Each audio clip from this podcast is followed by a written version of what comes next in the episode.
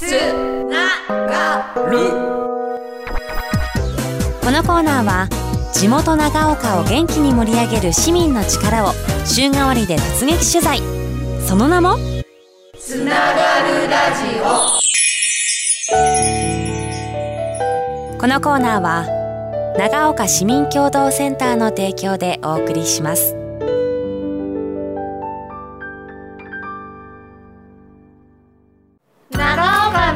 の SDGs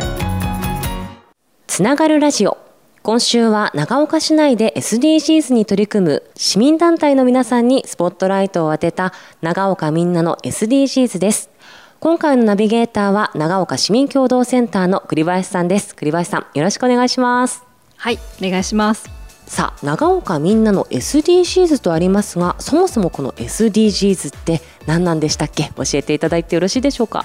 はい。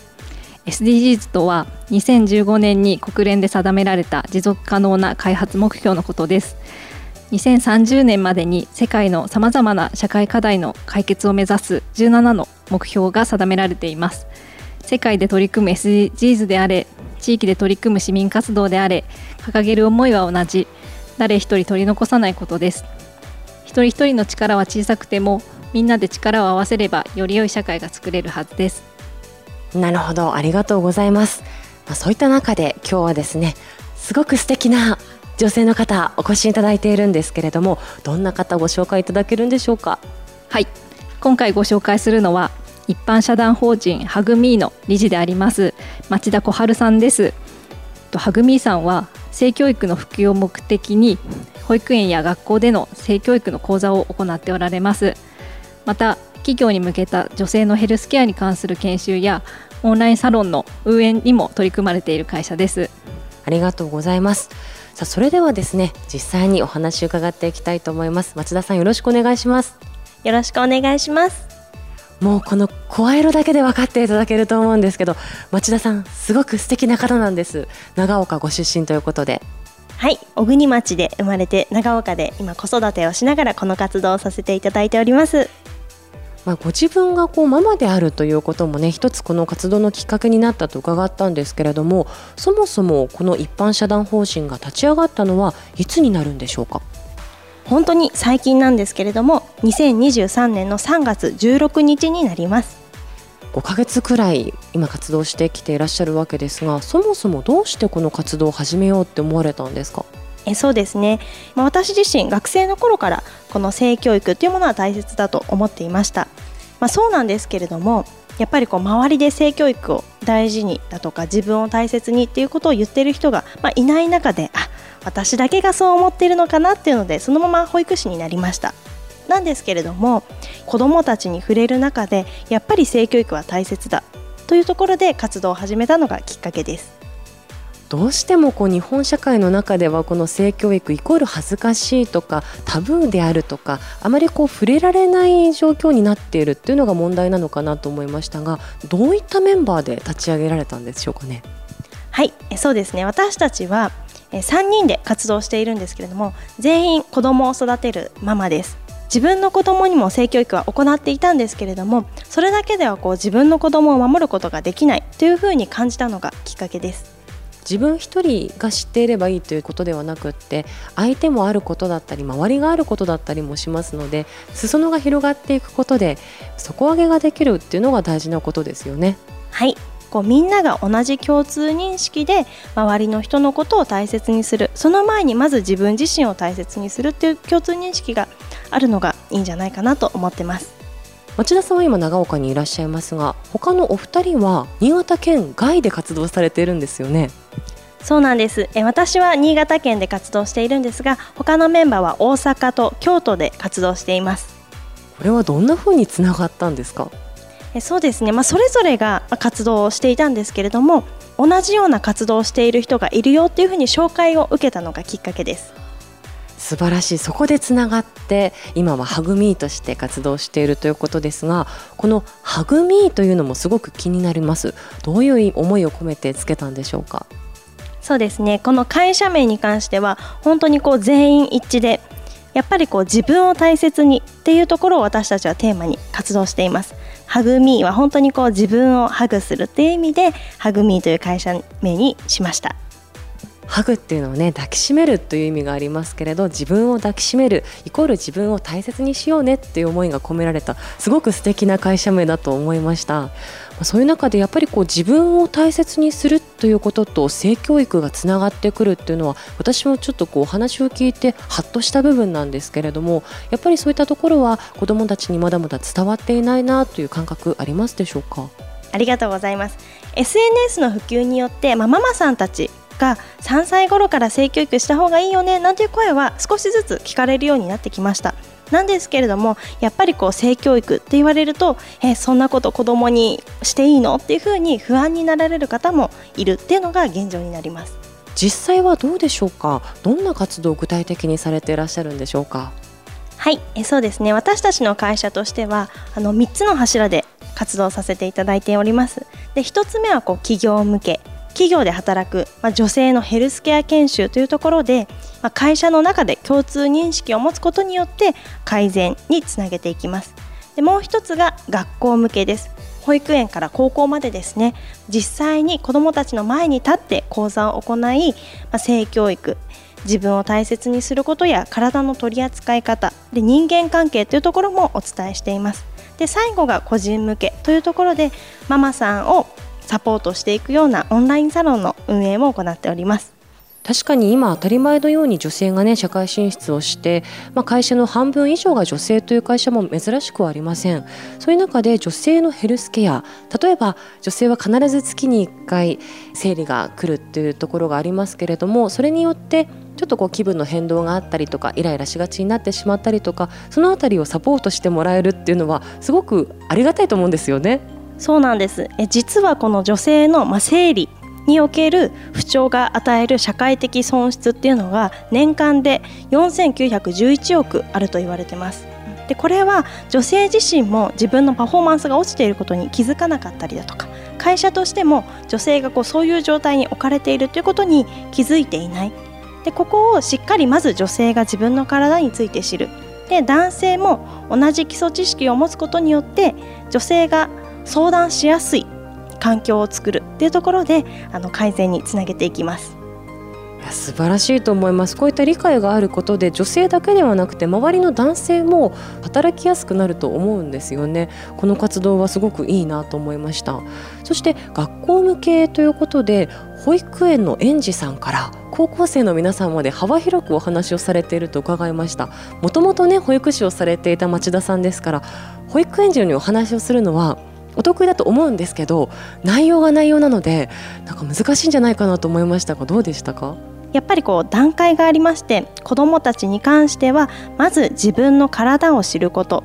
というところを伝えています。自分のプライベートゾーン、ね、口胸お尻性器っていうところでそこは自分だけの場所周りの人には触らせないっていうところをね子どもたちに分かりやすくお伝えしています。私にも今すごく分かりやすく伝わってきました。なるほど。そうかそうか。年齢によって段階によって伝え方を変えていけば知識のレベルが上がっていきますもんね。切れ目なく町田さんの講義を受けてほしいななんて思ってしまいました。はい。そして個人向けのオンラインサロンということでしたが実は昨年の12月えー、保護者向けにですね子育て中のママさんをサポートするような講座を開催したと伺ったんですけれども反応はいかがでしたか？はいえ参加してくださったママさんみんながこう涙を流していてで本当にこう開催してよかったなというふうに感じました。そうですよねやっぱりこう子育て中っていうのはどうしても孤独になりがちだったりとか悩みを抱え込みやすかったりしていますのでそうしてこう自分を受け入れてもらえたりえこんな風にしていいんだよなんて声かけしてもらえるのは嬉しいですよね。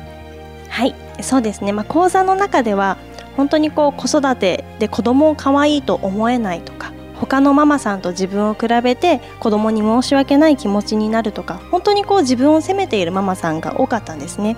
なんですけれどもやっぱりこう子供にとって一番の幸せってママが笑っていることなんですねその辺をこうお母さんたちにまずホルモンの話からホルモンバランスが崩れてやっぱりこうしんどくなってしまうでそこも知らないとやっぱり自分を責めるっていうところにつながるので本当にこう体の話から心の話まで幅広くお伝えさせていただきました。こういった活動を続けていく中で保育士を辞めて活動を始めたわけですので周りのサポートとか周りの反応というのもすごく気になるんですけれどもいかがでしたでしょうか？はいえそうですね。やっぱりこの活動を始めた時はもともと働いていたところに戻りなさいであったりだとかもったいないっていう言葉は多く聞きました。でもともと私も公務員をしていたので、まあ、なおさらですねこう周りの近所のねおじいちゃんおばあちゃんまでこう心配してくれて戻った方がいいんじゃないかっていう風な声はもらっていたんですけれどもやっぱりこう自分がやりたいことをしたいその思いであの活動してきました。でただやっぱりこう夫であったり家族はいつも応援してくれていたのでそこは本当に心強かったです。素晴らしいですね。家族の応援やサポートがあったというところなんですけれど実はですねこのハグミーさんインスタグラムを開いておりまして先ほどちょっと拝見させていただきました。そうしましたらですね実際これは京都で行われた高校での講演会の様子だったんですけれども高校生の感想のね動画が上がってきたんですよ。すごく皆さん興味を持っていて自分のこう力になりましたっていうお話をされていらっしゃいましたよね。はいえそうなんですやっぱりこう性教育って言われるともう子供は受け取ってくれないだとか真剣に聞いてくれないっていう風に感じている方多くいるんですけれどもえそんなことなくて本当にこう伝え方一つ言葉の選び方一つで子供たちってしっかりこう真剣に聞いてくれるし、うん、伝わっています。どうですか？こういった活動をまだ5ヶ月ほどになりますけれども続けてきてやっててよかったなとかやりがいに思うことって何かありますでしょうか？えそうですね。本当にこうやっぱりやりがいっていうところで言うと、まあ、子どもたちからのね今聞けてよかった。で自分の行動を見直すことができましたっていう声が聞こえた時は本当にやってきてよかったなというふうに思いました。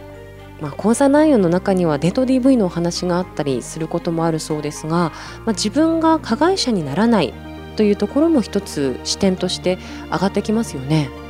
そうですねこう無意識のうちに加害者になっているっていうことがやっぱりこう多くあるので、まあ、そこをね何がデート DV になるのかっていうところをまず知ることがデート DV を防ぐことにつながってくるので、まあ、その辺もねお伝えしましたさあどうでしょう栗林さん。今日お話を聞いてみてこのハグミーの皆さんの活動というのは SDGs でいうと何番の目標に当たるんでしょうか？はい。えっと、今ほどお話しいただいた性教育の普及活動や女性のヘルスケアに関する活動に関しては、えっと、性差別の撤廃であったりジェンダー平等の促進に結びついていると思いますので目標5のジェンダー平等を実現しようそして目標4の質の高い教育をみんなににつながっていると思います。つながる。つながる。ハグミーは I love me でつながる。SDGs は2030年までの達成を目指す目標ですがハグミーさんは2030年の社会をより良くするためにどのような取り組みを行っていきたいですか？はい、えー、私たちはまず子どもたちに性教育をしっかり普及させていきたいという思いがあるので、まあ、全国の学校で性教育の授業を普及させたりで最後にはこう性教育をこう義務教育化できるところまで、まあ、頑張っていきたいなというふうに考えています。先ほどちょっとお話が出てきましたけれどもオンラインサロンがこの8月にオープンしたという話なんですがぜひこのオンラインサロン興味があるとか入会したいという方はどのようにすればよろしいでしょうか？はいえそうですね。オンラインサロンに入会したい方に関してはインスタグラムのダイレクトメッセージにオンラインサロン入会希望というふうに送っていただけたらと思います。ぜひハグミーですね。HUG アンダーバー ME これでハグミーですのでハグミーでインスタグラム検索していただきたいと思います。そして先ほどお話がありました企業向けまた学校向け PTA 向けに町田先生をお呼びすることができるということでしたので来てほしいという方はお問い合わせいただきたいと思います。お問い合わせの電話番号は080-5689 8328 080-5689-8328となっています。さあ栗林さん今日お話聞いてみていかがでしたでしょうか？はい。一つの講座を受けたような感覚になっていてあのすごくあの自分自身充実感がいっぱいな、はい、ラジオだったんですが本当にあの性教育をより身近にこう感じられる社会に本当になってほしいというふうに思いますし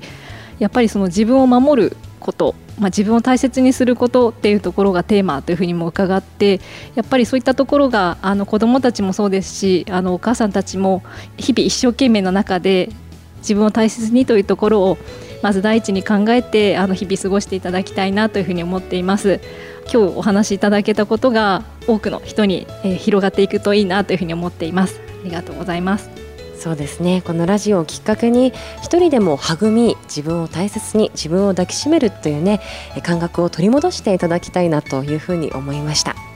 ということで今日は一般社団法人はぐみーの理事でいらっしゃいます町田小春さんご紹介しました。町田さん本当にありがとうございました。ありがとうございました。